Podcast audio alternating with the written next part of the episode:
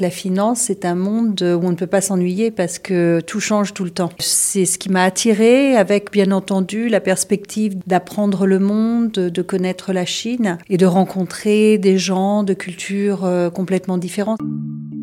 Bienvenue sur Haute Fréquence, le podcast de la GFI dédié aux parcours inspirants dans la finance. Pour ce nouvel épisode, j'ai rencontré Virginie Maisonneuve, la directrice mondiale des investissements actions d'Alliance Global Investors. Fascinée par la Chine et les voyages, Virginie Maisonneuve m'explique pourquoi elle a choisi la finance. Elle me raconte ses différentes expériences professionnelles qui lui ont permis de sillonner le monde et comment elle a géré sa carrière en préservant sa vie de famille. Virginie Maisonneuve me parle aussi de son engagement en faveur de la diversité et de son intérêt pour la méditation. Bonjour Virginie Maisonneuve. Bonjour Laurence. Travailler dans la finance, est-ce que c'était un rêve de gosse? Non, pas du tout. Moi, mon rêve, c'était de voyager, d'aller en Chine, de voir le monde. Je suis tombée dans la finance un petit peu euh, par hasard parce que en sortant d'école de commerce, j'avais fait quelques stages et je, m'ennuie assez facilement. La finance, c'est un monde où on ne peut pas s'ennuyer parce que tout change tout le temps. C'est ce qui m'a attiré avec bien entendu la perspective d'apprendre le monde, de connaître la Chine et de rencontrer des gens de cultures euh, complètement différentes. C'est ça qui m'a attiré en fait. Et la finance, c'était presque un deuxième dérivatif de cette décision. On y reviendra un peu plus tard à la finance, mais effectivement, euh, très jeune, à l'âge de 5 ans, vous, mm. vous êtes passionné pour la Chine. Comment on se, passionne aussitôt pour un pays? Je pense que ça vient d'un livre euh, qui m'avait été offert par euh, ma maman, un livre avec des, poèmes et des, des belles images. Et je l'ai toujours, ce livre, il était très très grand. Il me fascinait, ma mère me le lisait et un jour je lui ai dit, mais tu sais, moi je vais aller habiter en Chine et je, vais, je vais apprendre le chinois. Et elle m'a répondu quelque chose qui était euh, maintenant, étant que, que, maman et après quelques décennies plus tard, très important. Elle m'a dit de toute façon, tu fais ce que tu veux. Si tu travailles euh, dur et que tu, tu te mets un, point en tête, euh, tu peux faire tout ce que tu veux. Ça m'a vraiment euh, formé quoi, à l'idée que bon, bah, la Chine était proche. C'était la Chine de derrière ce livre. Mais, Et puis ensuite, bien entendu, j'avais lu le, livre Quand la Chine s'éveillera. Je lisais beaucoup sur le, pays. Mais c'était vraiment le, le, point de départ. Et alors, est-ce que cette passion pour la Chine a eu un, un impact sur le choix de vos études? Oui, j'ai été dans une école expérimentale pour pouvoir apprendre le chinois euh, tôt, mhm. euh, à quel âge au lycée. Ensuite, euh, j'ai fait un, bac avec une spécialité économie. Ensuite, j'ai fait une école de commerce et en deuxième année d'école de commerce, j'ai dit bon, il faut que j'aille en Chine maintenant parce que je vais y aller y vivre. donc il faut que j'aille vérifier.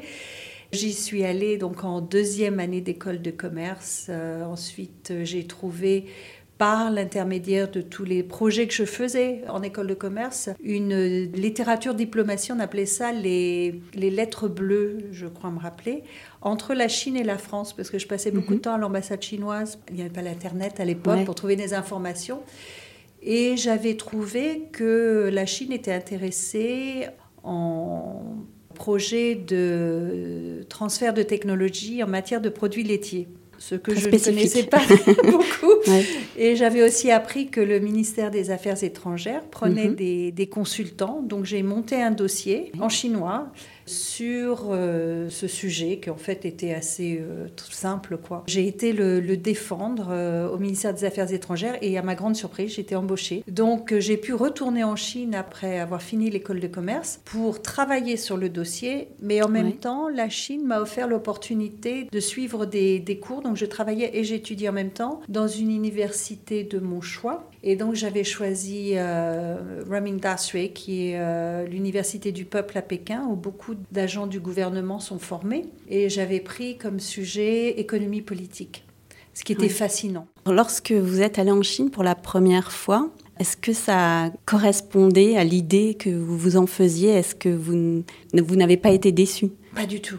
Hmm. Euh, c'était incroyable. Alors, il m'est arrivé une petite aventure. C'était l'époque où euh, les, les, étrangers étaient quand même très cadrés. Et quand je suis arrivée, personne n'était venu me chercher à l'aéroport. Alors que ça devait être prévu, il n'y avait ah. pas de taxi. Je me suis dit, bon, bah, il n'y a pas de taxi, il faut que j'aille à ma destination. Alors je suis sortie de l'aéroport, regardé un petit peu, j'ai vu un camion de l'armée avec deux conducteurs. J'ai été les voir et je leur ai dit en chinois, ben, il faut que j'aille à Beijing Yuan Shuiran, qui est euh, l'Institut des langues où j'allais passer quelques mois. Est-ce que vous pouvez m'emmener? Et bien entendu, c'était euh, quelque chose d'aberrant pour eux, parce qu'à l'époque, ça ne se faisait pas du tout. Hein. On Mhm. parle des années 80. Bah, avec un petit peu de persuasion euh, et une gentillesse incroyable, ils m'ont emmené. Et la première fois que je suis rentrée dans Pékin, j'étais donc debout, derrière, donc le derrière du camion était ouvert, à regarder les arbres défiler sur ces petites routes. Tout de suite, c'est une ville que j'ai reconnue, une lumière qui me semblait euh, habituelle, enfin quelque Mhm. chose de, de vraiment De familier. euh, familier. Alors vous y travaillez donc au, tout début de votre carrière, hein, Oui. euh, donc au ministère des Affaires étrangères. Et puis ensuite vous, vous quittez la Chine, vous Oui. retournez en Europe hein, et vous commencez à travailler dans la gestion d'actifs. Comment s'est fait ce, ce passage? En fait, à l'époque, euh, en Chine, si on n'avait pas un diplôme d'ingénieur, parce que Mhm. c'était l'époque où on prévoyait, on commençait à regarder les plans de métro, les plans d'infrastructure, etc. Donc, si on n'était pas dans l'industrie ou ingénieur, c'était très difficile. Bon, moi, j'avais fait ce travail de, de consultant pour le ministère, mais ma vision n'était pas de rester euh, dans le gouvernement. Donc, je suis partie, je suis rentrée, je suis venue à Hong Kong, euh, j'ai réfléchi un petit peu et ensuite, je me suis dit, bon, bah, c'est l'asset management, c'est donc la finance, hein, la gestion qui me plaît. Comme je dois rentrer en Europe, il fallait aussi que, que je trouve un, un emploi. Je, je me suis dit, bah, je vais passer par l'Écosse. L'Écosse, c'est l'origine de la gestion de fonds. Les plus grands fonds, les plus anciens fonds de financement, par exemple de l'infrastructure aux États-Unis, etc., viennent Ouais. d'Écosse. Donc j'y suis allée, j'ai écrit Mhm. trois lettres, dont l'une à une société qui s'appelle Martin Curry. Et je m'étais donné euh, deux semaines. J'ai eu une, une réponse du, du chairman, qui s'appelait à l'époque David Skinner, qui m'a dit bah, Viens, on va faire un interview. Et on m'a Ouais. offert un job. Et c'est comme ça que je suis rentrée dans la, dans la finance. Et au début, vous faites plutôt de l'analyse financière ou euh, déjà de la gestion? Déjà de la gestion Déjà, rapidement, bien entendu sous la tutelle euh, Mhm. de quelqu'un, mais par contre, j'ai commencé par l'Europe. Parce que c'était l'époque où l'Europe s'intégrait. Après, on a eu bien sûr la, la chute euh, du mur de Berlin, etc. Ouais. La société était intéressée par mon, mon background de, de connaissance de l'Asie, mais surtout aussi pour ajouter de l'expertise européenne. Et alors après, vous changez plusieurs fois de société. Vous m'avez dit que vous vous ennuyez très vite, hein, donc je crois comprendre pourquoi vous changez souvent. Vous allez aux États-Unis Oui. aussi pendant cette euh, jusqu'en 2004. Voilà, où il y a Voilà. plusieurs euh, plusieurs sociétés. Qu'est-ce que vous retenez de votre expérience aux États-Unis? Ce qui m'a vraiment fascinée par rapport aux, États-Unis, c'est quelque chose qui m'a aussi beaucoup influencé, c'est euh, Just Do It. Cette vue positive des choses, en travaillant, en collaborant, ça avance. Ah, Bien entendu, étant en Boston aussi, des opportunités d'apprentissage, euh, de cours en plus du travail, une éducation continuelle et un écosystème euh, fabuleux d'échanges intellectuels, d'échanges d'idées, etc. Donc un espèce de d'écosystème vraiment euh, très stimulant. Et là, donc c'est en- aux États-Unis que vous rejoignez Schroders? Oui, alors non, j'ai- j'étais aux États-Unis Ouais. et Schroders m'a appelé pour revenir Pour revenir En Europe D'accord. Entre-temps, je m'étais euh, mariée et euh, avec euh, mon, mon mari, on s'est dit, bon, bah oui, pourquoi pas l'Europe? C'était une belle Mhm. opportunité. J'avais euh, mes deux petites filles à l'époque que Mhm. j'ai adoptées de, de Chine. Et mon mari, en fait, qui travaille dans la technologie, travaillait d'Europe. Enfin, ça s'est passé de manière très naturelle. On a déménagé, on est venu à, à Londres où on est resté assez longtemps. Vous restez presque dix ans Oui. chez Schroders. Mhm. Et vous devenez, alors au début, vous couvrez euh, l'Amérique du Nord. hein. Non, je, je- j'ai fait euh, Global Equities. C'est-à-dire que j'étais sur le board, euh, sur le conseil d'administration de Schroders North America, mais je suis, je Ah, suis rentrée à Londres pour reprendre en fait l'équipe euh, Global Equities. Là, vous, vous acquérez aussi une certaine visibilité, hein, finalement, en étant chez Schroders.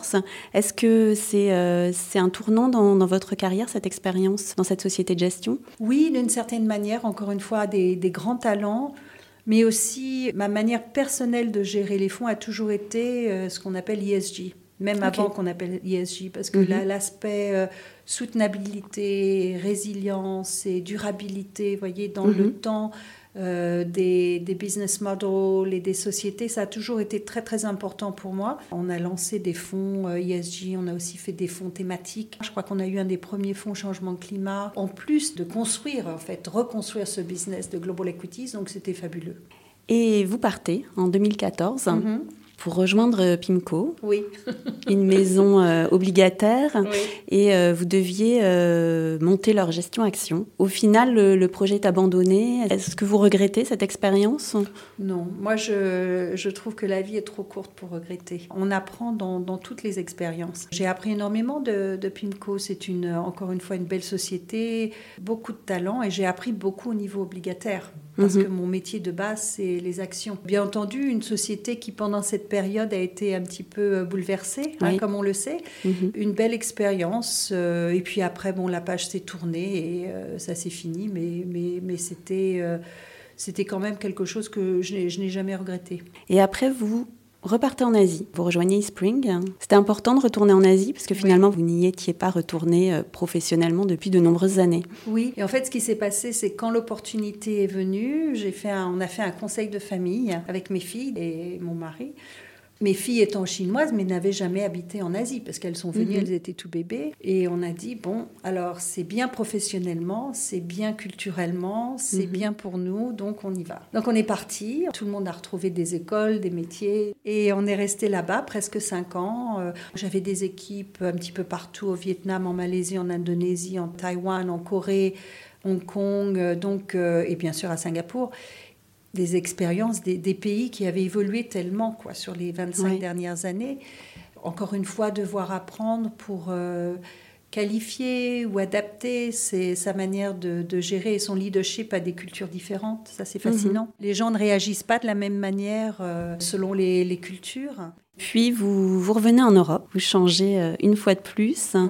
Et cette fois, vous rejoignez Alliance Global Investors, comme euh, CIO Action Monde. Mhm. Pourquoi ce choix? Premièrement, maintenant mes filles sont un petit peu plus grandes. Ah Donc euh, c'était le, moment de l'université. Donc il y avait encore une fois un aspect personnel, un aspect professionnel. Pour moi, c'est important que les deux se rejoignent. Autrement, ce n'est pas soutenable. Donc mes filles, ma fille est née à 22 ans, ma plus jeune à 19 ans. Il y a eu le Covid, bien entendu, mhm. qui était une période quand même assez importante. Et l'idée qu'elle serait à 13 heures d'avion, quand on ne savait pas si on pouvait mhm. prendre l'avion, on pouvait aller, on s'est dit non, non, ça paraît pas. Donc on, tout le monde rentre. Juste à ce moment-là, quand on a pris la décision, parce qu'elles avaient euh, choisi des universités à Londres, cette opportunité avec euh, AGI euh, s'était présentée. Et j'ai rencontré Deb Zurko. Ça a été une, une belle rencontre, quoi. On, est, mhm. on était sur les mêmes longueurs d'onde. J'ai vraiment eu envie de travailler avec elle et avec la, le groupe, bien entendu que je connaissais un petit peu de, bien mes jours à Pimco. Et, la manière euh, dont elle a approché le, le leadership, une, une équipe euh, petite, assez soudée, ça reflète énormément les valeurs que j'ai et pour moi, les, valeurs euh, sont très très importantes quand on travaille aussi longtemps mm. qu'on le fait tous les jours. On a des marchés volatiles. Il faut vraiment avoir un point d'ancrage au niveau des, valeurs. Ça a bien marché et puis ça s'est fait. Vous, vous disiez qu'il est important euh, pour vous euh, de pouvoir concilier vie professionnelle, vie personnelle. Alors quand on a une vie professionnelle aussi chargée, intense que la mm. vôtre, et qu'on voyage beaucoup, euh, comme, comme vous le faites, euh, comment, comment on fait? Beaucoup d'organisation et des priorités très claires. Quand les filles étaient toutes petites, avec mon mari, il y avait un de nous qui voyageait, mais pas les deux en même temps, parce qu'il a mm. aussi un travail euh, assez prenant. Dans les rares occasions où on devait voyager en même temps, j'ai une maman qui est super mm. et qui, qui venait. Donc on ne laissait jamais les filles avec la nounou toute seule. Mm. Donc ça, c'était les règles de base. Et puis, euh, bah, tous les week-ends avec les enfants. Donc mm. une vie sociale euh, un petit peu réduite, mais euh, les priorités. Faire beaucoup de choses. Alors elles ont voyagé, beaucoup étant toutes petites. Elles ont mangé, je crois, presque toutes les cuisines du monde avant l'âge de 10 ans.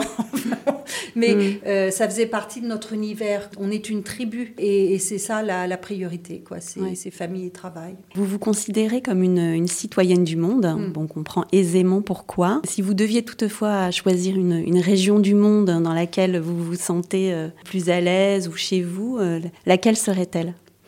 Ça, c'est difficile parce que j'ai trois passeports. Mon mari est américain, mes filles sont chinoises. Je mhm. suis née en France. Nous sommes aussi britanniques. Euh, donc, euh, question piège. c'est la question piège. En fait, euh, je dirais que ça dépend un petit peu de quel sujet on parle. Au niveau du travail, je me sens peut-être beaucoup plus anglo-saxonne. J'ai un style assez direct, avec euh, beaucoup d'énergie, beaucoup de des projets qui avancent, collaboration, des task force, des choses comme ça. Donc ça, c'est plus anglo-saxon. Au niveau culturel, peut-être plus européen, français. Et puis au niveau énergie, peut-être euh, oui, américain dans le sens euh, la découverte, l'énergie pour les voyages, l'énergie pour, pour apprendre les, les cultures. ça, ça a mm. toujours été là. Donc en fait, je suis vraiment, je pense, une hybride. Quoi. Vous ne pouvez pas choisir. Vous, vous, êtes française, hein, vous êtes née en France. Hein. Par mhm. contre, vous n'avez jamais euh, travaillé en France. Alors, est-ce que c'est un, est-ce que c'est un hasard ou est-ce que c'est un choix euh, délibéré? Je pense que c'est un petit peu des deux, quoi, dans la mesure où, quand je suis partie juste après avoir fini l'école de, commerce en Chine, ensuite je suis passée à Hong Kong, je suis allée euh, donc en Écosse, après aux États-Unis, Boston, San Francisco, New York, après revenue à Londres.